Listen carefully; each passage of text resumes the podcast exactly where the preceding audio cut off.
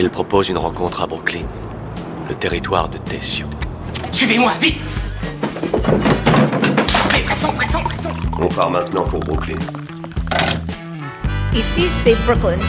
Hi everybody, salut tout le monde, moi c'est Marjorie H, votre guide, et ensemble on va partir à la découverte de Brooklyn, un des quartiers, ou plutôt boroughs les plus connus de New York.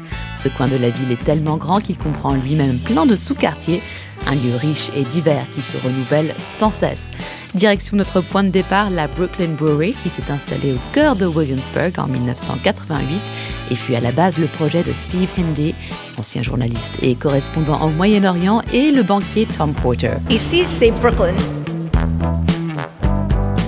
En plus d'être le lieu de naissance de la célèbre bière, la Brooklyn Lager, Brooklyn Brewery est bien plus qu'une simple brasserie. C'est aussi un bar où les gens peuvent se retrouver autour d'une des vingtaines de variétés de bières développées sur place et qui s'imprègnent de la relation historique de cette boisson avec le quartier. C'est également un lieu inclusif où peuvent se produire des musiciens et artistes de tout genre, sans parler des activités proposées régulièrement allant de cours de sushi ou soirées bingo drag queen. Et bien sûr, il y a aussi les célèbres tours guidés de la Brooklyn Brewery. Ici, c'est Brooklyn, épisode 1. Let's go! Avant de partir en vadrouille dans Brooklyn, posons-nous un petit peu à la Brooklyn Brewery. C'est là que nous croisons d'ailleurs Hugues et Léa. Ils sont de la Réunion et sont en vacances à New York. Ils connaissaient déjà la Brooklyn Lager et ont voulu visiter la maison mère. L'expérience, par contre, qu'on est en train de vivre avec le bar, avec toute la déco et tout l'environnement, c'est très sympa. C'est, ça nous permet de vivre différemment cette bière. Ouais. Et alors, vous avez bu quoi là pour l'instant? Ah, moi j'ai vu un cidre. Alors je sais pas du tout si c'est une spécialité d'ici, de la brewery, mais euh, très bonne. Franchement, on apprécie bien. Et même si c'est pas tant que la- le cidre en lui-même, le cadre fait qu'on apprécie encore mieux sa boisson. Euh, moi, c'est vrai que j'ai démarré par la lager qui, euh, qui est la référence, la base. Et euh, l'idée pour moi, là, effectivement, c'est de découvrir un petit peu tout ça crescendo. En tout cas, il y a une ambiance super ici. Les gens sont chaleureux et c'est le cas aussi de l'équipe. Ah bah tiens, en parlant de l'équipe, voilà Léo Teixeira. Originaire du Brésil, c'est le maître goûteur et manager général. Je vais lui demander quelques conseils et recommandations. Oh, that's uh, that's a lot. Like New York City, especially Brooklyn, you have like so many places. Oh là là, il y a des tas de choses à New York et qui plus est à Brooklyn. Je peux vous dire que certains de mes endroits préférés à New York sont les parcs, surtout ceux près de l'eau. Du côté Dumbo, c'est beau avec les restos et les bars. Il y a une vue incroyable sur Manhattan et aussi sur le pont de Brooklyn, c'est un de mes endroits préférés. Actually, ben justement, on y va bientôt, donc c'est une super idée. It's, it's my favorite. Like it's a place that usually I go with friends, family, and hang out there.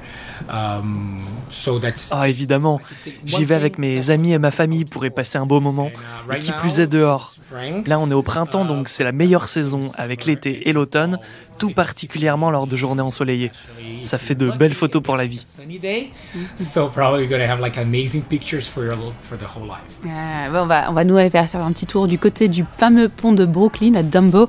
Vous restez bien branchés euh, sur les podcasts. Ici, c'est Brooklyn. Thank you so much. Thank you very much. Merci. Merci. Au revoir. Au revoir. This is Brooklyn.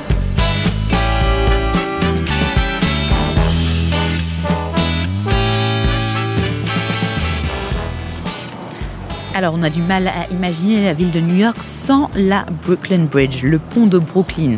C'est le premier pont fixe à avoir relié Manhattan à Brooklyn, un projet qui a été pensé dès les premières moitiés du 19e siècle, voire même avant, euh, mais dont la construction n'a vraiment débuté qu'en 1870 sous la gouverne de la famille architecte Roblin. Le pont mettra plus de 13 ans à voir le jour. Véritable icône de la ville, le pont est aujourd'hui réservé aux piétons, aux cyclistes et également aux véhicules particuliers. Avec ses 1825 mètres de long et 84 mètres de haut, ce monument de la ville de New York porte bien des secrets.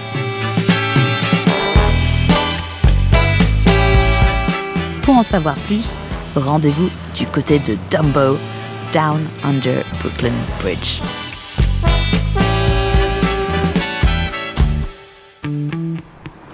Direction Dumbo, on va tourner sur euh, Navy Street ou Navy Avenue?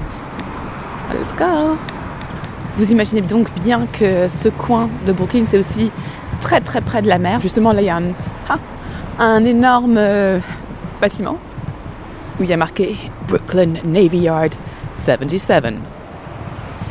New York, I love you. Et ça y est, on arrive officiellement sur Dumbo avec euh, des ponts d'autoroute.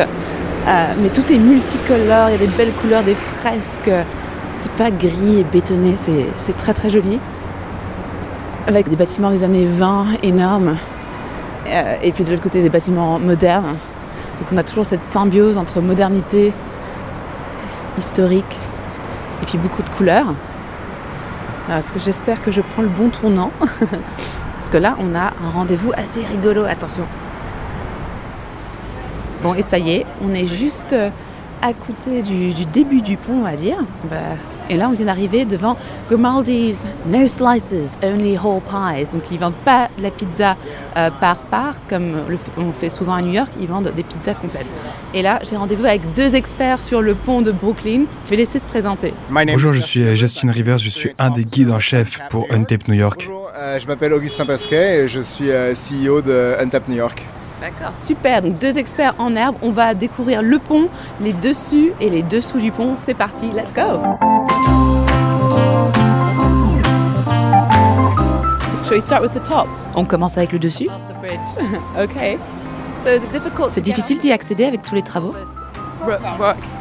Okay. Anchorage Plaza here Anchorage Plaza, ici était un parc euh, dans la ville avant qu'il commence à faire des constructions de ce côté-là du pont. Il y avait des statues des trois architectes et ingénieurs du pont, la famille Roebling. C'était un lieu événementiel jusqu'à 2006 ou 2008, ouvert au public, avec des expos d'art, théâtre, des concerts de musique, etc. Je crois qu'il y a maintenant deux initiatives de chaque côté du pont. La première, c'est de um, nettoyer le granit des ancrages du pont. Uh, Et la deuxième, c'est qu'ils aimeraient réouvrir l'intérieur du pont, notamment au public. On verra. Uh, idéalement, de ce que je comprends, ils veulent faire des espaces de retail, un peu façon euh, coulée verte à Paris. Donc c'est facile de se perdre un petit peu quand on essaye d'accéder au pont. Préparez votre chemin, enfin prenez le temps. Dites-moi-en un peu plus sur les architectes derrière le pont. C'est une famille et j'ai vu qu'il y avait une femme aussi. Oui, c'est la femme qui a terminé le pont. Ce qui est énorme quand on considère euh, l'époque de la construction en 1883. Il a été terminé en 1883. Et la femme s'appelait Emily Roebling. Son beau-père, John Roebling, a débuté le projet en 1867, mais malheureusement il est mort après une année. Il a eu un accident où sa jambe a été fauchée par un ferry et il est mort du tétanos quelques jours plus tard, ici même dans ce quartier de Brooklyn Heights. Son fils, Washington, a fini le projet, mais ce qui s'est passé, c'est qu'il y a eu un feu dans un des caissons qui maintenait la tour et il a eu ce qu'on appelle la maladie des caissons. C'est quoi? C'est lorsqu'il y a des bulles d'azote dans le sang à cause de forte pression. Si on rentre ou sort rapidement d'endroits ayant différentes pressions sous l'eau ou sous terre, des bulles d'azote se forment dans le sang et donnent lieu à pas mal de maladies. Ça va de membres infirmes, des maux de tête, des troubles mentaux, donc il a passé les 10 des 14 années pendant lesquelles le pont a été construit dans sa chambre à observer la construction depuis sa chambre. C'est sa femme, Emily, qui faisait des allers-retours et donnait aussi les indications aux ouvriers. C'est vraiment romantique, ils étaient vraiment très amoureux. Je raconte souvent aux touristes que lorsque Washington a rencontré Emily, pour la première fois, il savait qu'il voulait l'épouser et lui écrit un mot qui disait je vais commettre un vol en te dérobant et changeant ton nom pour qu'elle ne soit plus identifiable. Et en gros, c'était sa façon de lui dire Je t'aime, épouse-moi. Ils étaient très interdépendants et très amoureux. Elle est aussi très cool. Elle était avocate, diplômée de la New York University. C'était une femme forte, géniale. On parlait peu d'elle jusqu'à il y a dix ans. On la célèbre beaucoup maintenant et la dernière partie de Brooklyn Bridge Park lui a récemment été dédiée. Elle s'appelle Emily Roebling Plaza. Les architectes femmes aux États-Unis la brandissent comme quelqu'un qui a brisé les barrières. Quand le pont fut complètement terminé, des tours et routes lui ont été ouverts. On la reconnaissait. Elle rentrait dans une pièce pleine d'hommes distingués qui portaient des hautes formes et fumaient le cigare et elle avait le droit à une ovation debout. C'est un moment d'histoire incroyable. Et là, on a les travailleurs du pont. Oui, qui doivent travailler dans l'ancrage même du pont. C'est l'entrée principale côté Brooklyn. Ils sont bavards ou pas? Je sais pas. Ça dépend à qui on parle. Parfois, il y en a qui sont à fond pour se faire mousser. Mais je crois qu'on leur dit généralement de ne pas dire grand-chose, mais on ne sait jamais. Parfois, ils parlent. Ils ne parlent pas beaucoup. Et voici une femme. Oui, il y a une femme. C'est très bien de voir des hommes et des femmes travailler sur ce pont. Vous voyez à quel point il est propre il ne ressemblait pas à ça il y a deux ans. On dirait qu'il le nettoie en préparation pour quelque chose. J'imagine que la pollution des voitures l'a noirci. Ouais, c'est exact. Donc l'ancrage des Anchorage. Au début du XXe siècle, ici est passé plein de choses excitantes.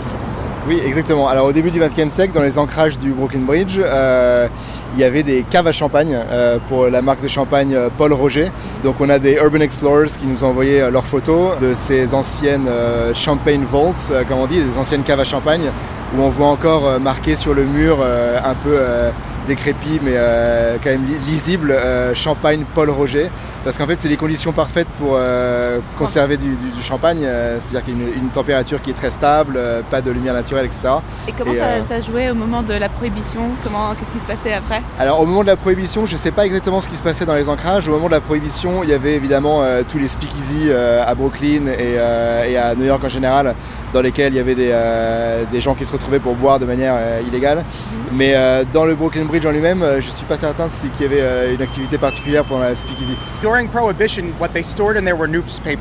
Pendant la prohibition, on y conservait des rouleaux de papier journaux car les imprimeurs pour les journaux et les maisons d'édition étaient vraiment juste à côté.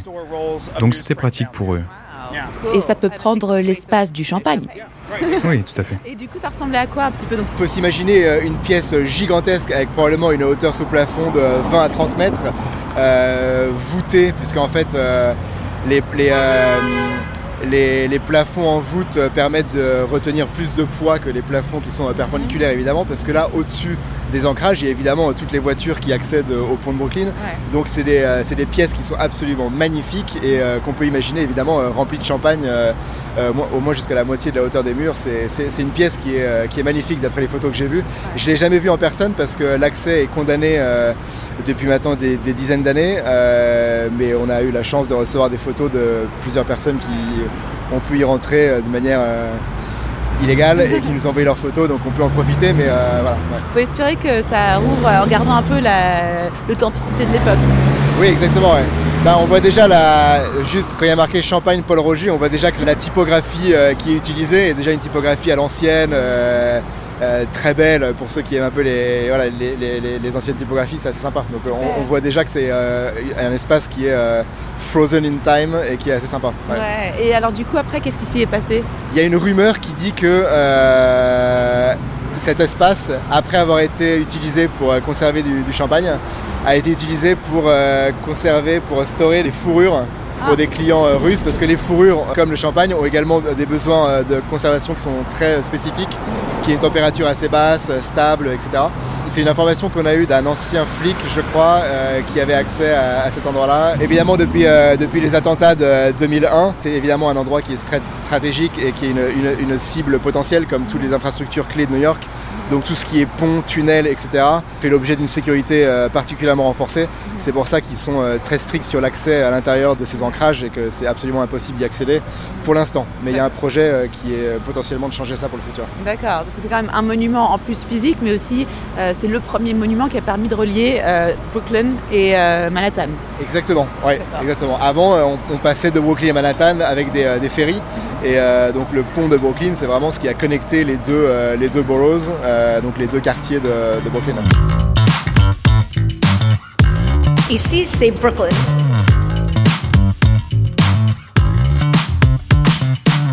Et alors du coup l'image du pont, ça j'aime bien en parler un petit peu, euh, parce que c'est vraiment une figure euh, même de... Let's follow these folks here. On le voit dans les films, on le voit dans les cartes postales. Est-ce que vous pouvez imaginer New York sans le, pont? Je pense que le pont de New York, euh, le pont de Brooklyn, pardon, c'est euh, l'une des images qu'on a en tête euh, quand on arrive à New York pour la première fois. Je pense qu'on a peut-être les images de la Statue de la Liberté, euh, du pont de Brooklyn, de l'Empire State Building. Ça fait partie de ces monuments iconiques mhm. euh, qui font qu'on euh, va, on va voyager pendant des milliers de kilomètres pour les voir en personne. Ouais, ça fait définitivement partie de ces, de ces endroits mythiques, bien plus mythiques que tous les autres ponts qui sont à New York City. Le BMW. Il y a le BMW, exactement. Brooklyn, Manhattan, Williamsburg. On ne peut pas dire que le Manhattan Bridge ou Williamsburg Bridge est iconique comme l'est le Brooklyn Bridge. non, non, c'est... On, le verra dans un instant, mais ils viennent de changer pont en lui-même. Donc ils ont enlevé la piste cyclable qui était euh, sur le pont de Brooklyn, euh, qui était euh, partagée avec les, piétons. Ah, et maintenant ils l'ont mise sur les voitures, ce qui veut dire que les piétons ont maintenant beaucoup plus de place pour profiter du pont. Pas se faire écraser. Pas se faire écraser, pas se faire crier dessus par les New-Yorkais qui sont en, train qui sont en plein commute, en train d'aller bosser. Et ils peuvent prendre leurs photos comme ils le veulent, la photo iconique du pont. On monte les petites marches. oh wow Quelle vue est-ce que vous vous enlacez Never. Never. What about you? Et vous? Non, jamais, jamais. Même si je cours entre Brooklyn et Manhattan, je me dis que je vais juste toujours prendre le pont pour gagner du temps. Et pas une seule fois ne se passe sans que je ne m'arrête et que je me dise que c'est une des plus belles architectures de New York. Ah, il faut que je m'arrête pour prendre une photo ou cinq. Oui, allez-y, le pont est là pour ça. Ce qui est intéressant, c'est que les tours, qui sont les parties iconiques de la structure et qui ont une arche en forme gothique, le design initial était basé sur une entrée menant à des sarcophages égyptiens. Et John Roebling, le père qui est mort au début de la construction, était très intéressé par tout ce qui était ésotérique et le culte. Comme Alistair Crowley exactement. Il tenait même des séances mensuelles pour communiquer avec sa défunte femme. Tellement excitant. Oui, c'est très cool. Son fils Washington était beaucoup plus conservateur. Donc quand il a repris la construction du pont, il a changé le look sarcophage égyptien pour quelque chose de plus chrétien et gothique. Bien sûr, nous ne pouvons imaginer le pont autrement. Mais je pense que ça aurait été très cool, je pense. Vraiment très cool. Oui, c'est énorme parce qu'à l'époque, l'égyptologie était très à la mode. Oui, c'était énorme. À l'époque, Roebling était un peu hors norme. C'était un immigrant allemand et à son arrivée aux États-Unis, il a décidé de lancer une communauté fermière un peu utopique en Pennsylvanie, qui a eu beaucoup de succès.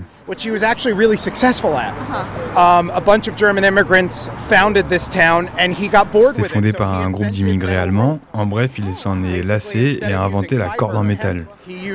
Au lieu d'utiliser des fibres ou du chanvre, il a utilisé du fer, ce qui l'a amené à construire des ponts et puis des points de suspension.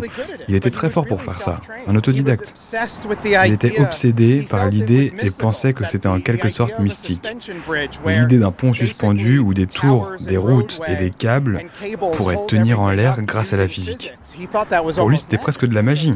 C'est très intéressant. Et toute cette technique partira ensuite sur la côte ouest avec le Golden Gate Bridge de San Francisco 50 ans plus tard. Exact. Avant ça, il avait même construit un pont au-dessus des chutes du Niagara qui fut démantelé en 1900, je crois.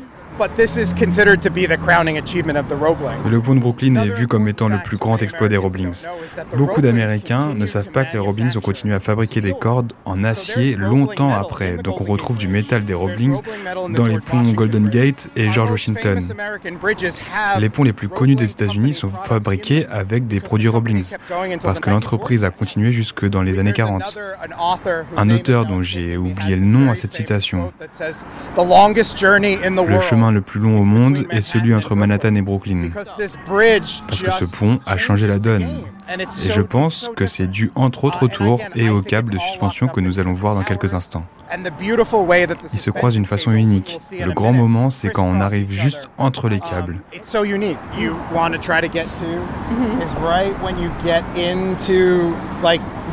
On a l'impression d'être dans une cathédrale. C'est vraiment beau. Ces lignes sont superbes, en particulier avec le ciel bleu comme aujourd'hui. Aujourd'hui, oui, c'est la journée parfaite pour être ici. Pas trop chaud, pas trop froid, il ne pleut pas. C'est quoi les pires conditions pour être sur le pont Les pires conditions, en fait, c'est pas la pluie. La pluie au printemps, ça va. Le pire, c'est peut-être une bonne neige en diagonale comme pendant un blizzard. Ou alors euh, quand il y a beaucoup de vent. Il arrive qu'on ferme le pont? Pas que je sache. J'essaie de réfléchir. Il aurait arrivé de le fermer dans le cadre d'urgence. En particulier après le 11 septembre. Ils le fermaient temporairement, mais pas pour longtemps. C'est l'une des structures les plus stables à New York.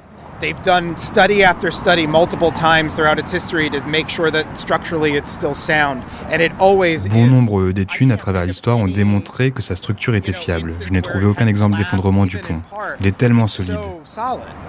Justement, on était en train de parler d'événements de, de, euh, qui marquants. Par exemple, on a parlé des, des attaques terroristes du 11 septembre.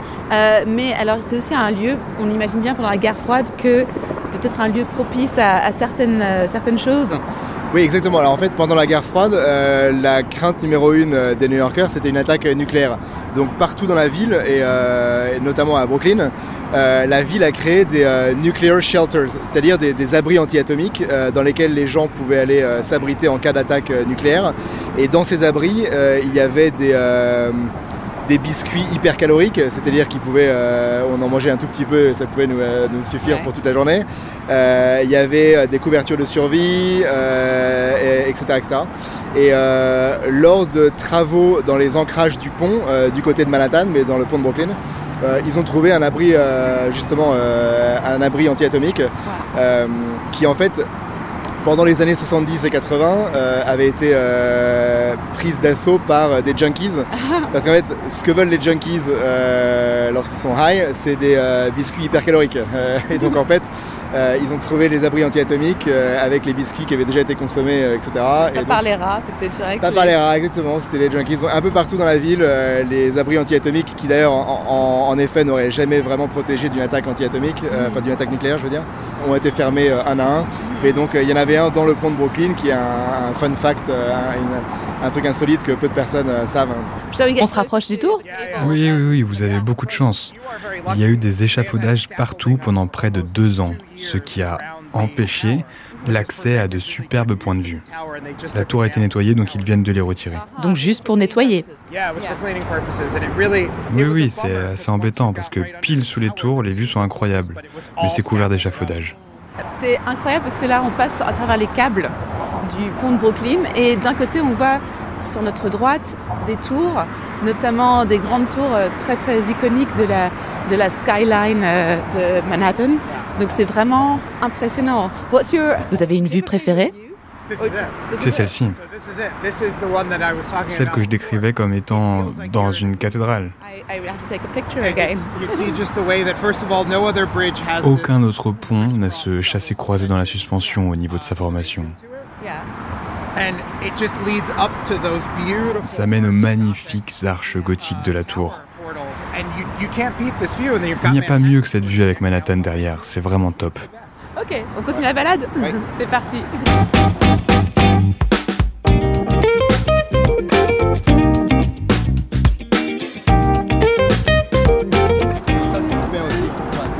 c'est pas le Broken Bridge, mais c'est, euh, ça s'appelle le James Carousel. Ah oui, et, donc c'est un, avant. C'est un vieux manège qui a été restauré, euh, mais il est vraiment euh, très vieux, magnifique et gigantesque. Et, il a été entièrement restauré. Et, et, maintenant il est dans un abri en verre. Je crois que c'est Philippe Stark qui a fait l'abri en verre, si je ne me trompe pas. Et, c'est un coût assez raisonnable, c'est un ou deux dollars pour les enfants pour faire le, ah petit tour en manège. Et il est vraiment magnifique. À mon avis, moi, le meilleur point de vue du Brooklyn Bridge, euh, si vous avez le temps après, c'est euh, là, il y a des marches là-bas. Derrière, il y a une petite plage qui s'appelle Pebble Beach. Là, de mon point de vue, c'est le meilleur angle de vue du Brooklyn Bridge. C'est absolument fantastique parce que on est au bord de la plage. Qui sait qu'il y a une plage ici, pas grand monde. On voit le, le manège restauré avec son enclos par Philippe Stark et le Brooklyn Bridge derrière et la pointe de Manhattan. C'est, moi, c'est ma vue préférée. Brooklyn plage, quoi. Ouais, Brooklyn plage, exactement. Littéralement. Allez, on continue. Plus on avance, plus on voit l'infrastructure euh, architecturale qui est couper le souffle. Ça a coûté combien à l'époque? 15 millions. Ce qui est l'équivalent aujourd'hui de Je dirais Grosso modo 1,5 à 2 milliards de dollars. Ils étaient à la merci de la corruption qui régnait à New York City à l'époque. Donc en gros, ils ont dû acheter le droit de venir à Manhattan, ce qui leur a coûté plus d'argent qu'ils n'auraient voulu.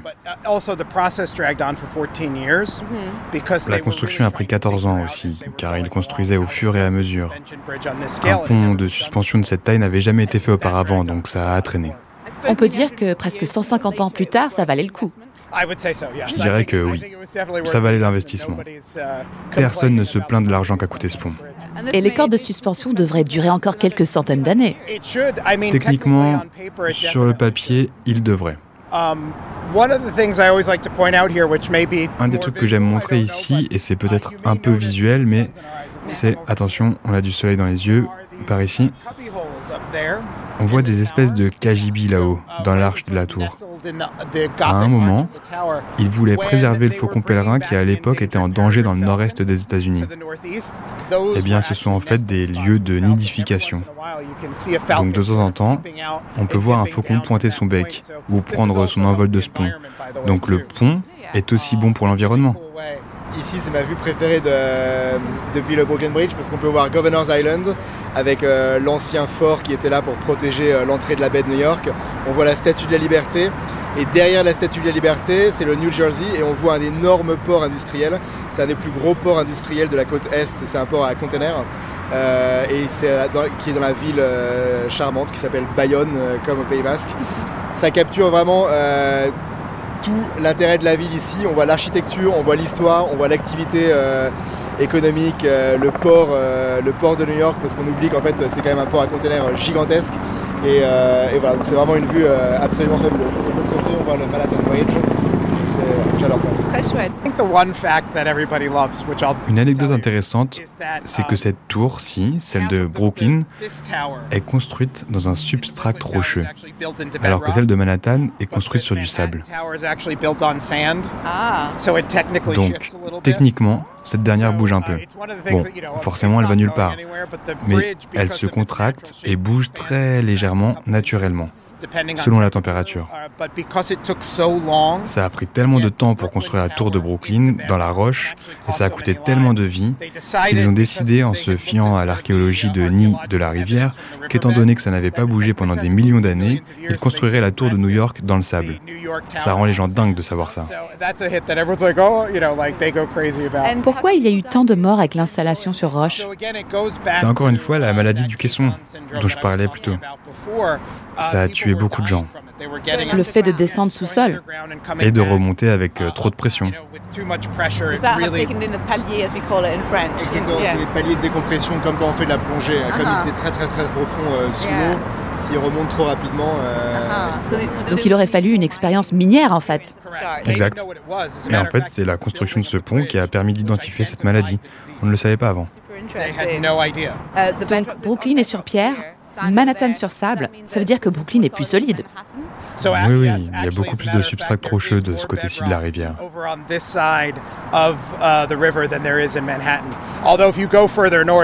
Mais si on remonte plus au nord, c'est le contraire. Manhattan Nord est très rocheux alors que Manhattan Sud est plus marécageux et en plus sous le niveau de la mer. Well, guys, you've been fantastic tours. Quel tour incroyable du pont de Brooklyn. Euh, il faut absolument venir visiter ça. Et puis pensez à ça maintenant, euh, si vous venez la prochaine fois sur le pont de Brooklyn. Euh, fin d'info et regarde pas le pont de la même façon. Merci beaucoup. Euh, on va profiter pour rappeler parce qu'il y a quand même un, petit livre. Ici. Oui, j'ai écrit un livre qui s'appelle Secret Brooklyn et qui est un guide sur les endroits les plus insolites de Brooklyn. ça va de, de, stations de métro abandonnées, un musée avec des, momies géantes, euh, voilà, des, endroits vraiment insolites, les caves à champagne dont on parlait euh, tout à l'heure. Euh, donc ça recense un peu plus d'une centaine d'endroits les plus insolites à Brooklyn. Merci. Thank you very much. Thank you. Thank you.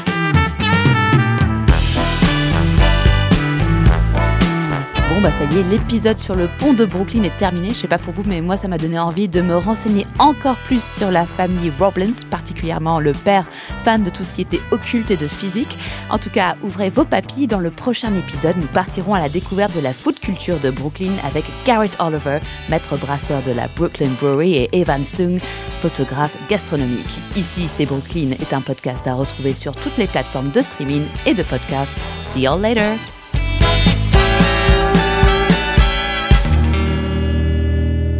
This is Brooklyn.